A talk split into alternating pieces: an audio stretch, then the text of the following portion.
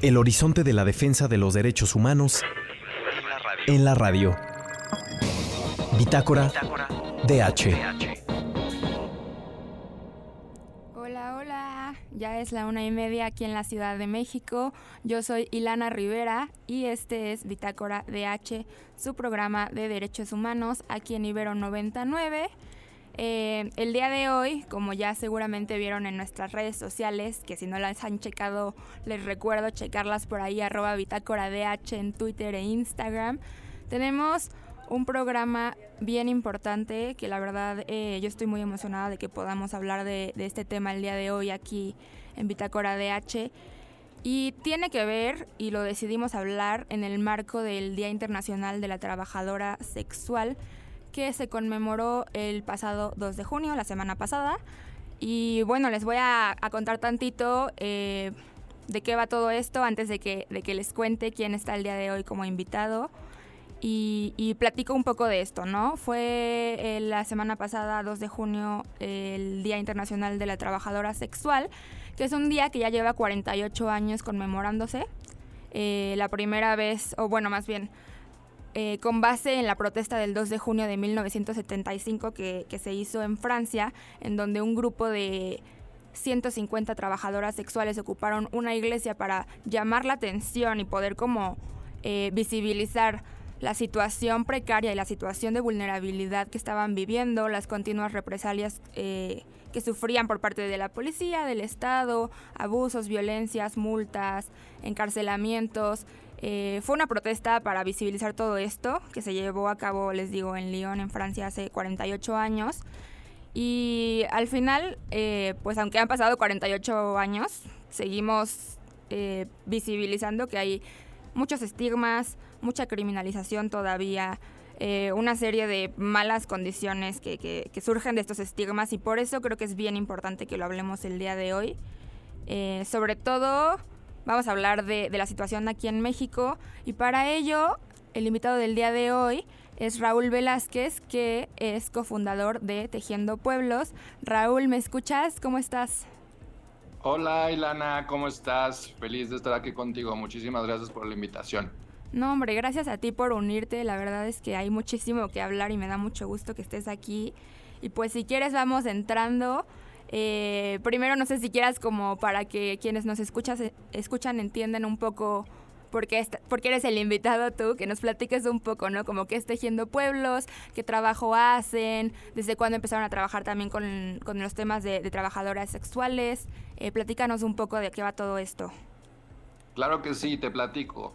Pues mira, nosotros somos un grupo cívico y justo desde mayo de 2020 iniciamos una iniciativa para apoyar a trabajadoras sexuales de Ciudad de México, tanto trans como cis, que en ese momento estaban sufriendo pues la crisis de la pandemia, este, ahora sí que con muchísimas consecuencias, ¿no? Hay que pensar que en ese momento muchísimos de los hoteles donde ellas viven cerraron, los clientes dejaron de estar en las calles, entonces pues todo su tema de sobrevivencia económica y liquidez pues se fue para abajo.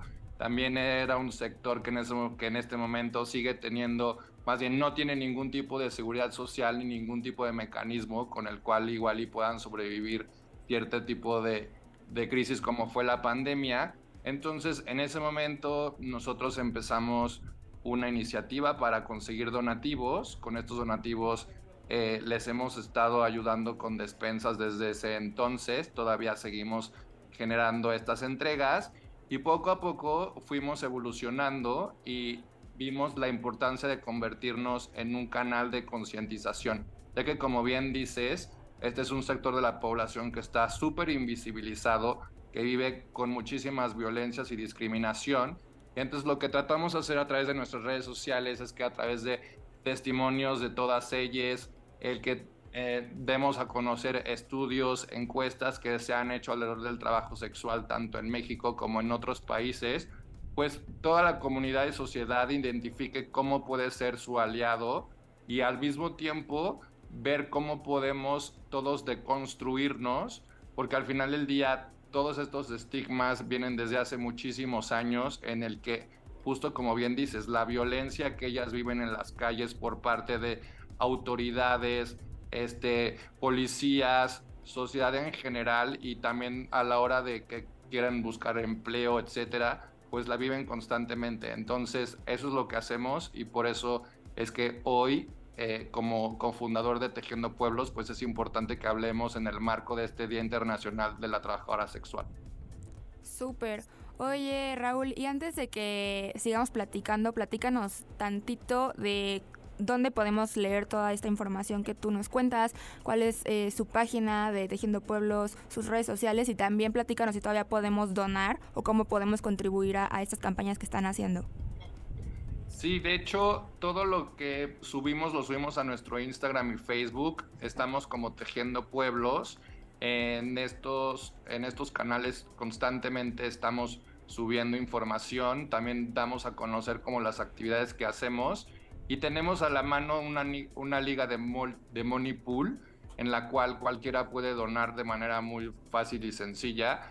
Eh, nosotros en cada actividad que hacemos siempre entregamos despensas, una despensa que está conformada por 16 productos y a la par siempre entregamos comida y siempre estamos buscando pues estos voluntarios que nos ayuden ya sea a cocinarla o que nos ayuden a comprar las tortas y hemos tratado también de hacer estas eh, estos apoyos ya no tan verticales, sino horizontales. Entonces ya siempre también les damos un taller o una plática. Los últimos talleres que les hemos dado, por ejemplo, ha sido de autovalía y autoestima. También les hemos, eh, hemos hecho alianzas para que escuchen cómo pueden vincularse de mejor manera con su cuerpo y tener una gestión emocional mejor para sus, para sus niñes. Entonces, si allá afuera ahorita alguien de los radioescuchas tiene algún taller o tiene alguna plática que podamos darles para su desarrollo personal, pues estaría increíble también que nos escriban porque justo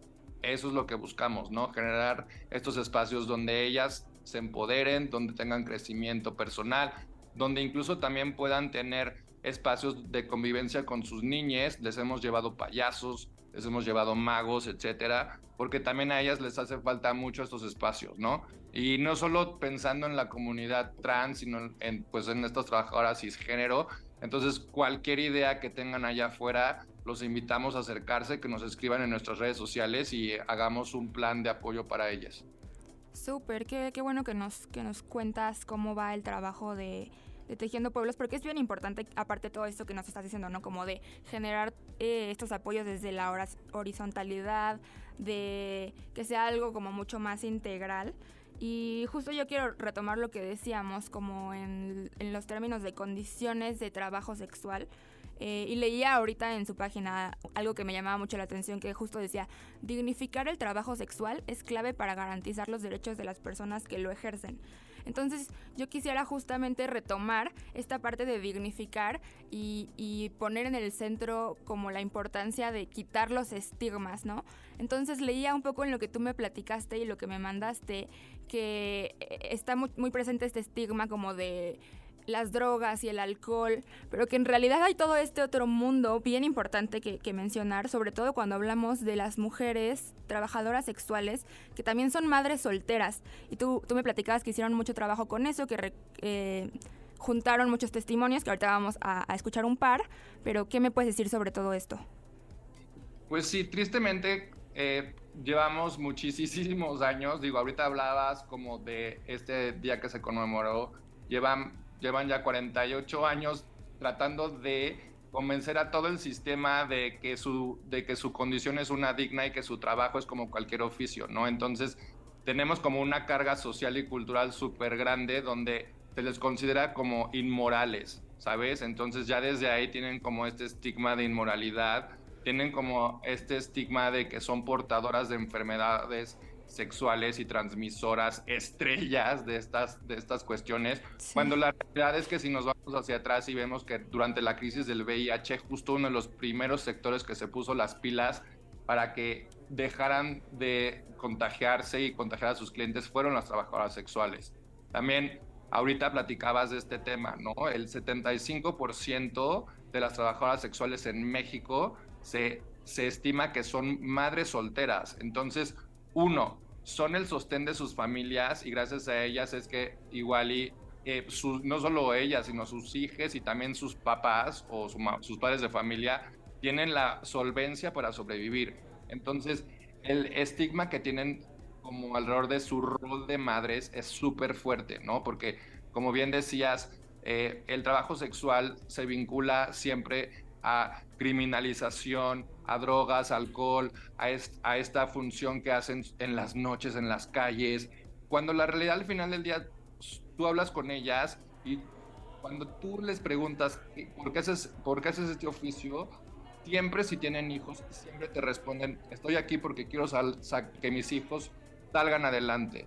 Entonces, eh, en ese sentido, justo los testimonios que te mandamos son de estos testimonios donde gracias a su profesión se entiende que sus hijos han, han, han salido adelante, inclusive son abogados, este, son profesionistas y se vuelven y se vuelven parte de una sociedad que tristemente les, les, les hace ahora sí que burdamente el feo, pero que la realidad es que son mujeres como cualquier otra, ¿sabes? Entonces, a las, a las trabajadoras sexuales, tanto trans como cis, se les tiene que humanizar, ¿no? A la hora de escuchar sus historias y a la hora de entender del por qué llegaron al trabajo sexual, pues nos damos cuenta que muchas vienen de sistemas de pobreza y violencia. Y, y en ese sentido, es también una invitación a quien nos escucha que antes de juzgar a una trabajadora sexual, realmente escuchen estos testimonios.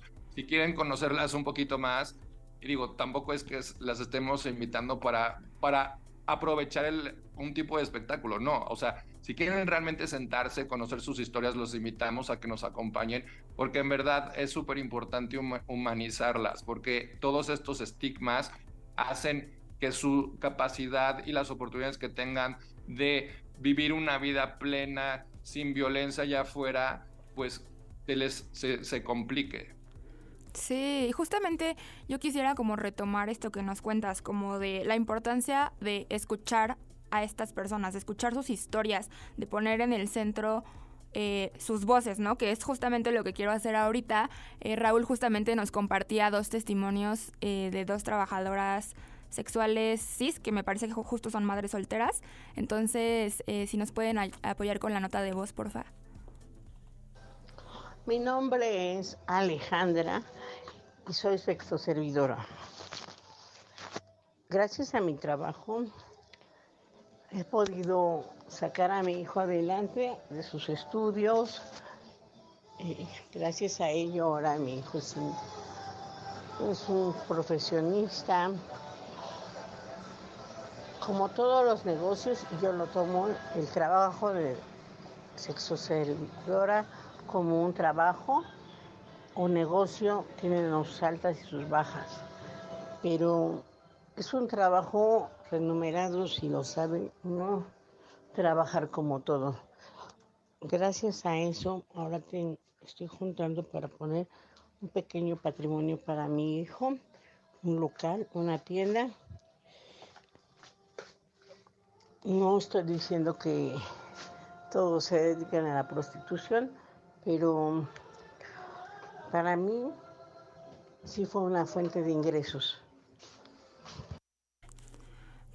Pues ahí está lo que nos cuenta Alejandra y justamente lo que decías tú, Raúl, ¿no? Como el son sostén de su familia. Y es bien, bien interesante también escuchar eh, pues su visión, porque al final es, es un trabajo que tenemos que, empezar a caminar hacia dignificarlo, hacia que haya también seguridad alrededor de eso. Y antes de cerrar, quiero también poner un video que, nos envió Raúl también para tener un testimonio más. Eh, porfa.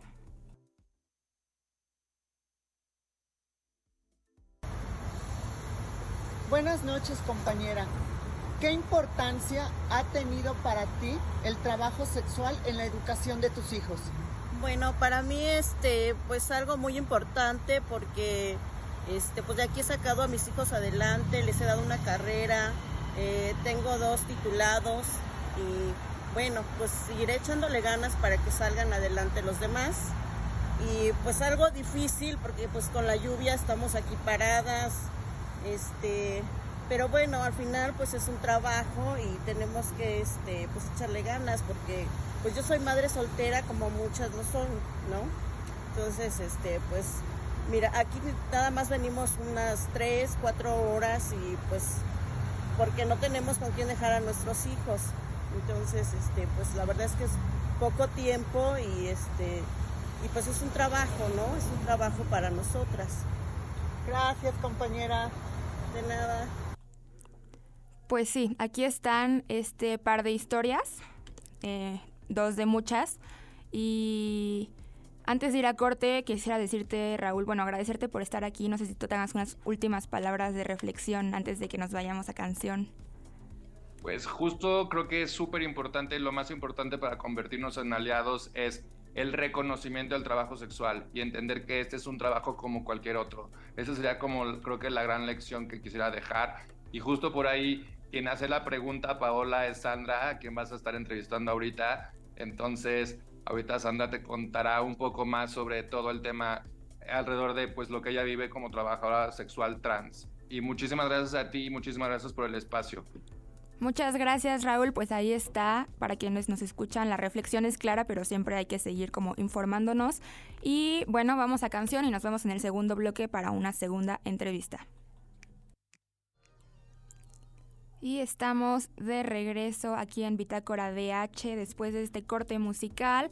Ya hablábamos en el bloque pasado con Raúl Velázquez, cofundador de Tejiendo Pueblos, y seguimos con el programa del día de hoy, que en el marco del Día Internacional de la Trabajadora Sexual estamos platicando del respeto total al trabajo sexual aquí en México.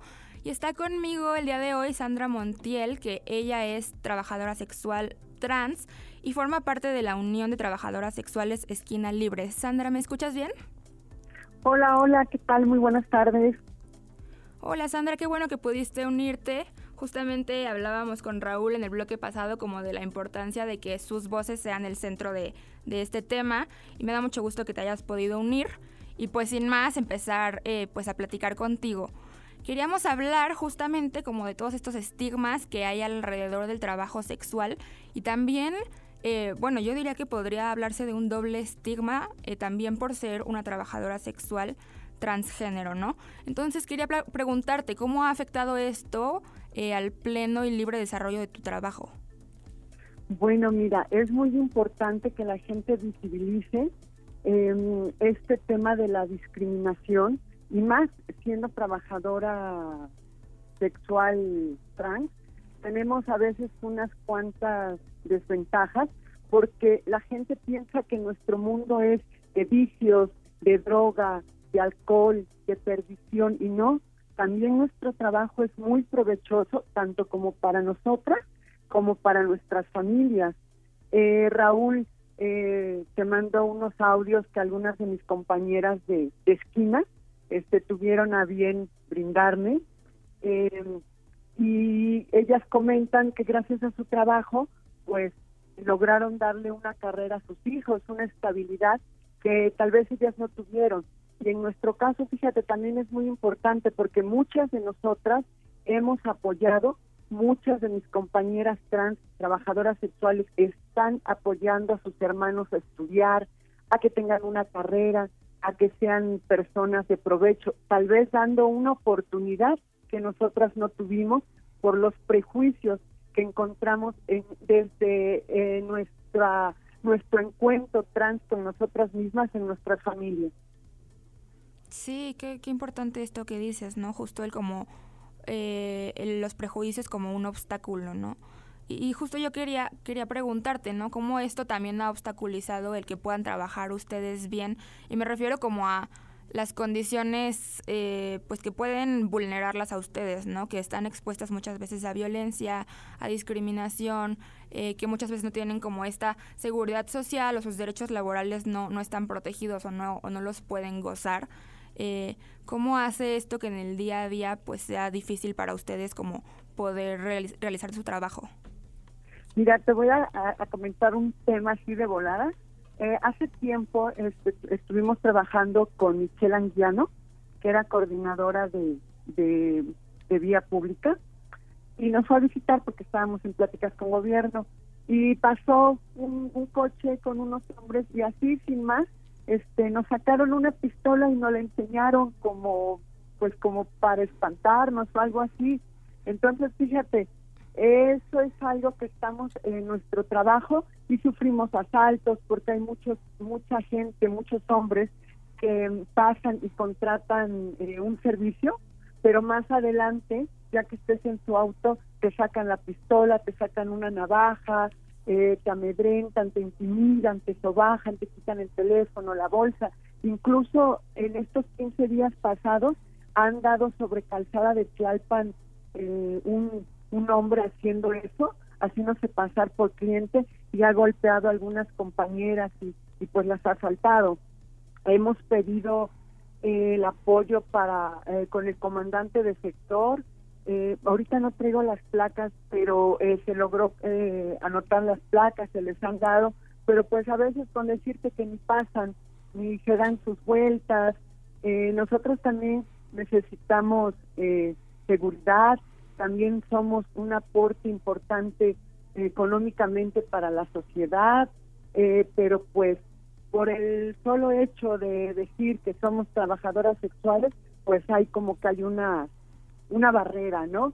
Entonces sí sería también muy importante que las autoridades se presten a brindarnos el apoyo. También por otro lado, también se da mucho que muchas de las patrullas, eh, yo me paro en la zona de Benito Juárez, calzada de Tlalpan, solo se dedican a estar afuera de los hoteles, a esperar que nosotras salgamos con el cliente y nos paran unos metros adelante, eh, hostigando al cliente que está incitando el trabajo, bueno, la prostitución.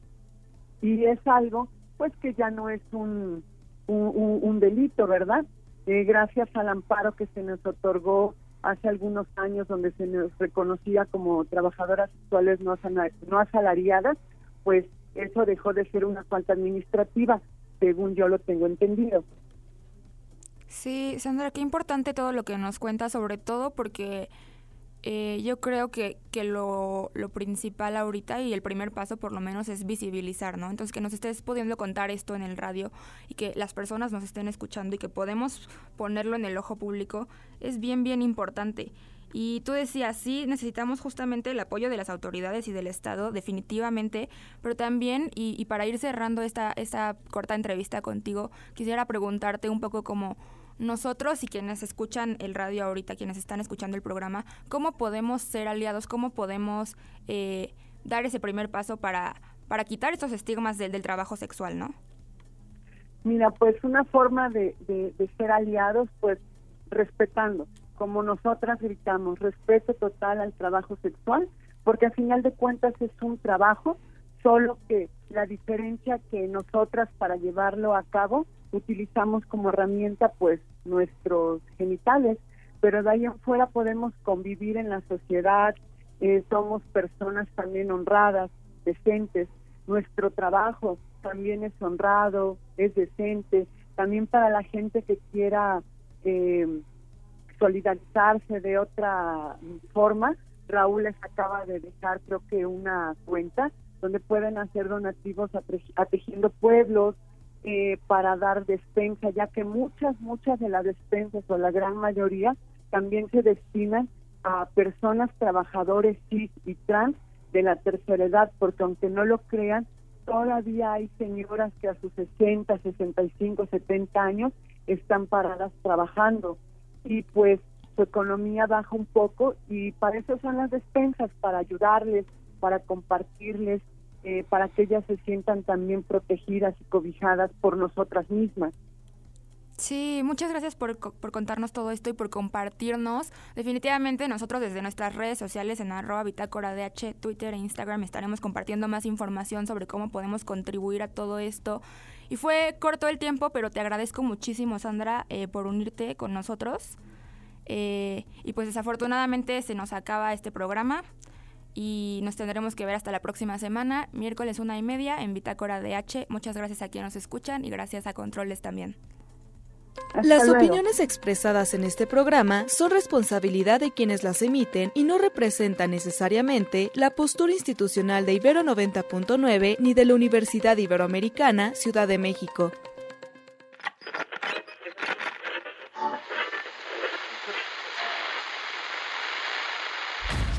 El horizonte de la defensa de los derechos humanos en la radio. Bitácora, DH.